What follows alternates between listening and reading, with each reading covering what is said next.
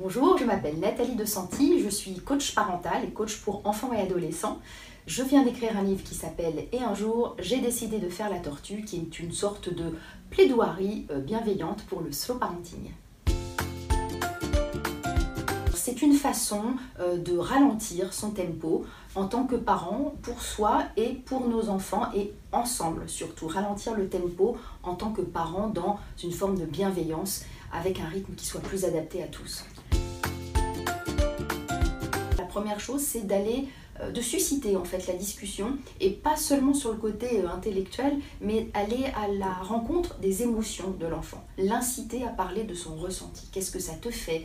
Est-ce que tu es fatigué? Est-ce que tu es joyeux? Euh, Est-ce que ça, ça te fait un petit peu peur? Est-ce que tu avais peur de m'en parler?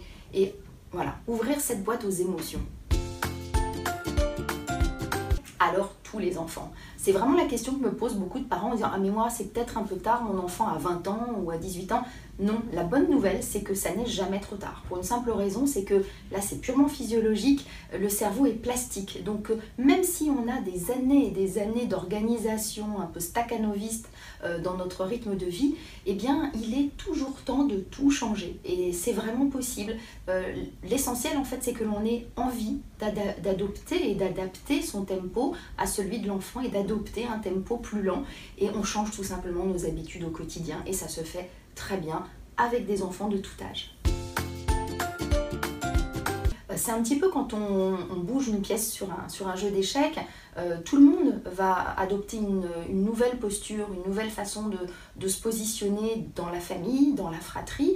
Je prends un exemple tout simple. Euh, si par exemple on a un rythme qui a, vraiment qui existe, qui est instauré depuis des années, où la mère ou le père rentre du travail, enchaîne sur la préparation du dîner à toute vitesse, où les enfants se précipitent parce qu'ils sont en demande d'une présence de leurs parents et que les parents agacés disent Tu vois bien que j'ai des choses à faire, je prépare le dîner, va faire tes devoirs.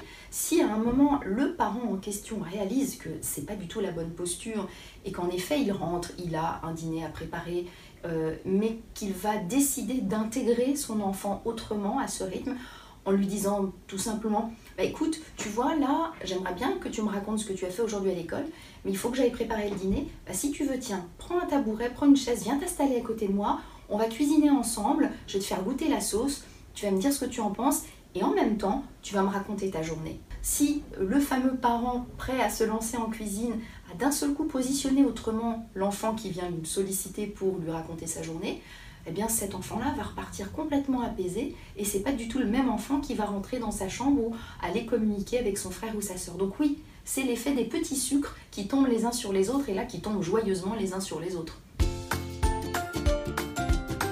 Eh bien les grands-parents, c'est euh, je pense que dès qu'on utilise le mot grand-parent, alors il y a tout un imaginaire qui se, qui se déclenche. On pense euh, au câlin, on pense euh, au week-end, on pense à la boîte à bonbons euh, que l'on va essayer d'ouvrir avec l'accord et la bienveillance des grands-parents. Enfin, il y a tout un tas de choses comme ça. et il y a tous ces récits que les grands-parents font avec plaisir, où ils leur parlent de leur enfance, de à mon époque c'était comme ça. Il y a tout ça dans l'imaginaire de la grand-parentalité. Et je dirais que par essence, les grands-parents sont déjà beaucoup plus, en général, dans le mode slow, d'autant plus s'ils euh, s'ils ne travaillent plus. Donc ils ne sont plus tout à fait sur le même rythme que les parents.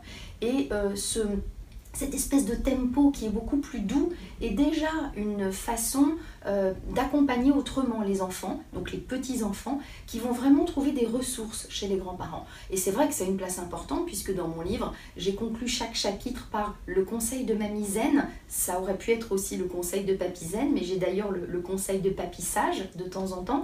Et euh, il y a ce regard très philosophe en général des grands-parents qui peuvent donner des conseils à leurs enfants, qui sont souvent débordés dans l'éducation de, de, leurs propres enfants, et qui, euh, les grands-parents, ont justement ce rôle euh, un petit peu de sage vis-à-vis de leurs enfants et un petit peu d'adultes de, réconfortants vis-à-vis des petits-enfants. Ils sont pour moi à la charnière, ils sont la charnière entre les enfants et les petits-enfants parce qu'ils viennent apporter un regard un petit peu plus doux, parce qu'il est décorrélé du quotidien qui va trop vite et dans, dans lequel les grands-parents sont souvent euh, un petit peu moins impliqués, pas de la même manière en tout cas.